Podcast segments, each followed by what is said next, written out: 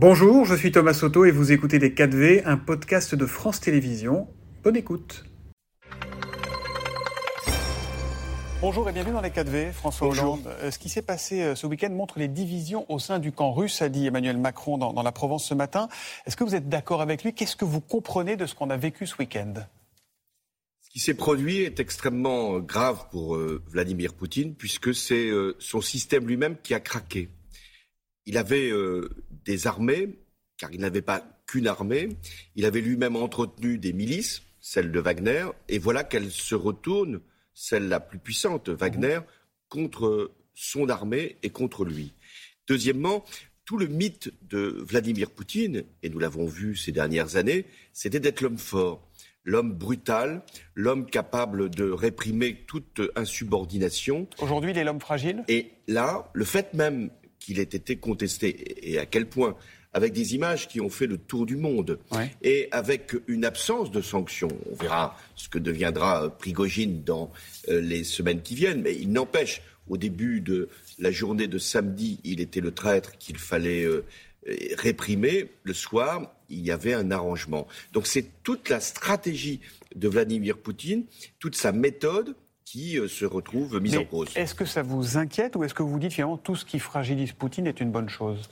Une guerre, et l'histoire nous donne cette confirmation, une guerre bouleverse à la fois le pays agressé, l'Ukraine, qui a réagi, comme l'on sait, mhm. de manière presque étonnante de voir euh, un peuple se soulever et se sacrifier pour euh, sa liberté, mais bouleverse aussi le pays agresseur. C'est ce qui vient de se produire. Quand l'agression n'obtient pas les objectifs qui avaient été fixés au départ, eh bien, le, système de l'agresseur se délite. C'est ce qu'on est en train de voir, mais ça ne veut pas dire que la guerre soit terminée, ça ne veut pas dire que l'Ukraine va la gagner. Tout va dépendre maintenant de, de ce que la contre-offensive ukrainienne va donner et du moral de l'armée russe. Est-ce qu'il faut profiter, entre guillemets, de ces querelles entre Russes, de cet affaiblissement supposé de Vladimir Poutine, pour lui tendre la main, pour lui dire maintenant c'est le moment de se mettre autour d'une table et de négocier?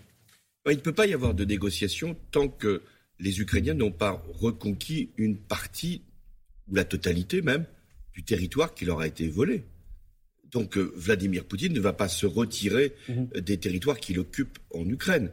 Donc la solution, hélas, hein, elle est militaire et elle viendra. ce qui s'est passé ce week-end ne change rien à la situation militaire pour euh, Elle affaiblit militairement sûrement Vladimir Poutine et elle doit conduire à une solution négociée une fois. Que le rapport de force aura été établi. Est-ce que vous êtes favorable à une adhésion rapide de l'Ukraine à l'Union européenne?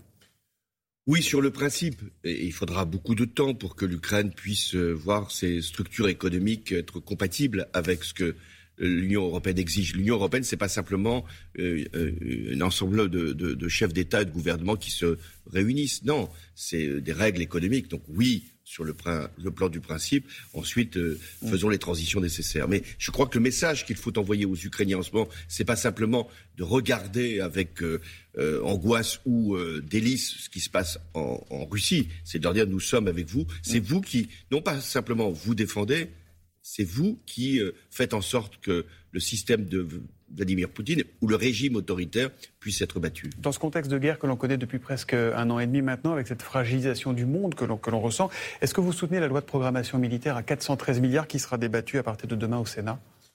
Oui, euh, par les fonctions que j'ai occupées, je soutiens les lois de programmation militaire qui permettent à notre pays de se défendre, de moderniser sa force de dissuasion, parce que c'est un point très important, parce que ça nous évite d'être exposés à des... Euh, euh, menaces euh, ou des invasions, et puis aussi de moderniser nos forces classiques. Mais j'ajoute, l'avenir, c'est l'Europe de la défense. Nous devons euh, faire les efforts nécessaires, mais les Européens, et notamment les Allemands, doivent faire encore davantage d'efforts pour que nous puissions, au sein de l'Alliance atlantique, mais avec un pilier particulier, euh, faire l'Europe de la défense. Alors ça c'était samedi. Euh, la veille, Emmanuel Macron avait présidé un sommet sur la pauvreté et le climat et il s'est dit favorable à une taxation internationale finançant les efforts que nous avons faits en matière de lutte contre la pauvreté et en matière de climat. Vous étiez président de la République au moment de la COP 21, François Hollande, qui avait fait se lever beaucoup d'espoir et au final entraîné énormément de déceptions et, et, réglé quasiment aucun problème. Ça sert encore à quelque chose ces, grands sommets, ces grandes déclarations? Euh, Ne soyez pas trop sévère sur cet accord parce qu'il est fondamental. L'accord euh, de Paris, ce qu'on appelait la COP 21, même s'il n'a pas été euh, totalement respecté. Si la trajectoire de réchauffement et même si, parallèlement, mais ce n'est pas mm. par défaut simplement d'engagement, c'est que parallèlement, le réchauffement s'accélère. Mais cet accord de Paris, c'est un traité. C'est-à-dire qu'il oblige chaque pays à faire euh, les efforts pour atteindre les objectifs. Il faut renforcer ce traité.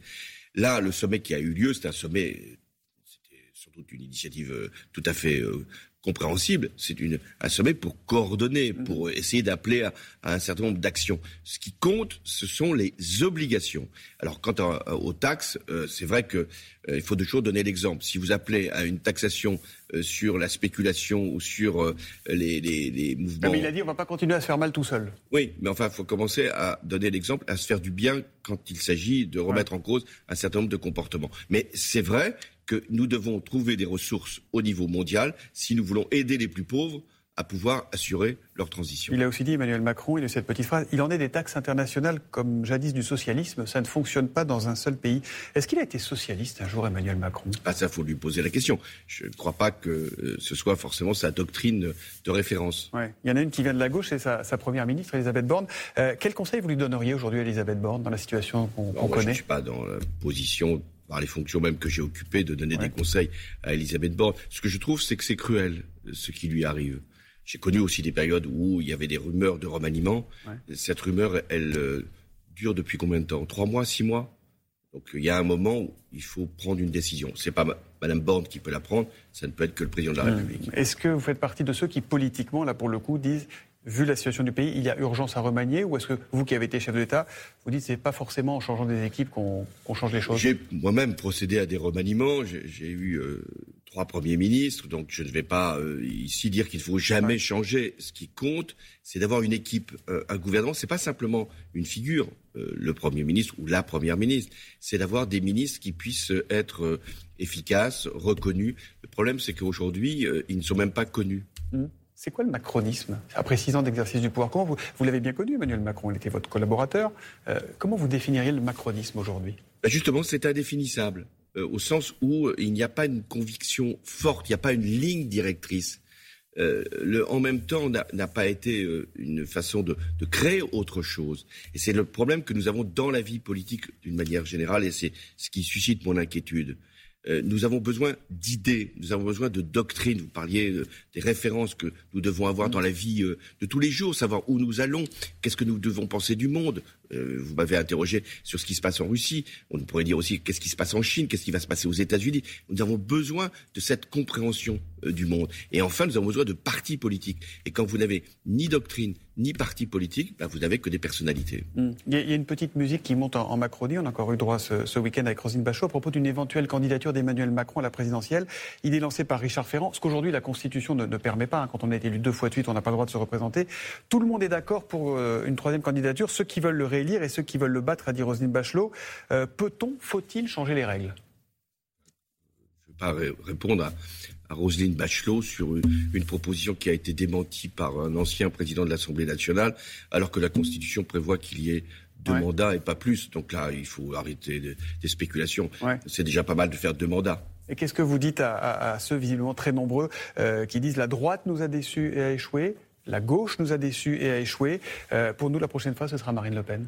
Bah, je leur dis que euh, il faut qu'ils prennent conscience de ce que je veux dire l'accès euh, de Madame éventuellement Le Pen aux responsabilités du pays dans le contexte que l'on connaît. Mhm. Quand euh, on sait les liens qui ont existé, existent encore entre le Rassemblement national et le système de Vladimir Poutine, parce que c'était ça. Quand on sait qu'il y a des positions qui nous écarteraient de tout engagement européen, qu'il y a même sur l'Alliance atlantique, c'est-à-dire ce qui fait notre sécurité. Vous m'avez interrogé sur la loi de programmation militaire, ce que, ce que représente l'Europe de la défense, le risque que nous soyons en dehors. Et donc, je ne veux pas que mon pays soit exposé. Mais ça ne suffit pas de dire ça. Ce qui compte, c'est pas de, dénoncer euh, un risque, c'est de faire naître un espoir. Et l'espoir, ça doit être celui que la gauche, si elle sait s'organiser, si elle sait s'élargir, si elle sait se réformer elle-même, si elle sait tirer... Combien de divisions, François Hollande, la gauche aujourd'hui? Oui, mais la droite, on pourrait dire la même chose, mais c'est c'est pas pour nous pour nous réjouir. Aujourd'hui, il y a, y a, un sursaut qui doit être euh, euh, organisé, qui doit être appelé pour que nous ayons une gauche qui puisse demain, ça suppose un, un grand parti socialiste, mm. tel qu'il a été sûrement avec des formes différentes, pour que l'espoir, un programme. la, situation est grave, vous la décrivez de votre point de vue. Euh, on va arrêter de tourner autour du pot. Est-ce que vous pourriez être celui qui incarnerait cette nouvelle gauche en quelque... Vous avez envie de prendre ces responsabilités-là? J'ai déjà été président de la République. Je ne suis pas dans l'obsession euh, de redevenir absolument chef de l'État parce que ce serait. Là, je, vous parle de chef de grand parti. je ne parle pas encore de chef de l'État j'essaye de, dépersonnaliser les choses pour qu'on ne donne pas l'impression que les politiques ne sont là que pour euh, exercer des fonctions de pouvoir. Et vous avez raison.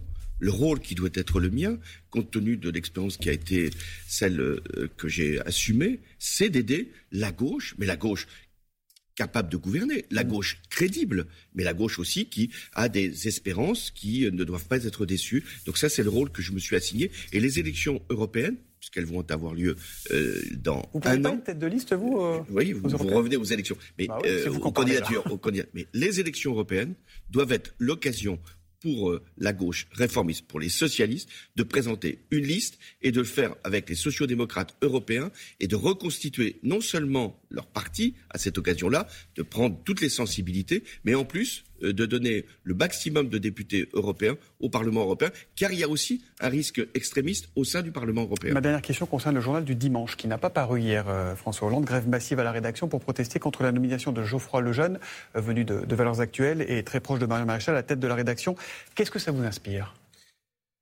Ça m'inspire d'abord que Vincent Bolloré, puisque c'est de lui dont il s'agit, M. Lagardère n'a plus aucune autorité donc euh, que Vincent Bolloré veut faire une presse euh, idéologique au service de l'extrême droite, qu'à partir de là, il y a suffisamment d'inquiétude parce que c'est ce qu'il fait déjà dans d'autres organes de presse, et donc euh, la rédaction est en droit, est en même en devoir de réagir, sauf qu'on ne peut pas la laisser seule. Et sans doute qu'il y aura nécessité de faire une évolution de la loi pour que les rédactions ne puisse pas imposer. L'actionnaire. Après, ceux qui ne sont pas d'accord peuvent lire Le Figaro, peuvent lire Libération, peuvent lire L'Humanité, La Croix. Jusqu'à quand euh, Donc il est très important que les rédactions puissent avoir le droit de choisir leurs dirigeants. Hum. Vous allez lire encore le JDD, vous? Ah, Je pense que euh, le, JDD, dans sa forme actuelle, euh, n'a plus aucun avenir. Merci beaucoup François Hollande d'être venu dans le 4V. Bonne journée à vous. C'était Les 4V, un podcast de France Télévisions. S'il vous a plu, n'hésitez surtout pas à vous abonner. Vous pouvez également retrouver tous les replays en vidéo sur France.tv.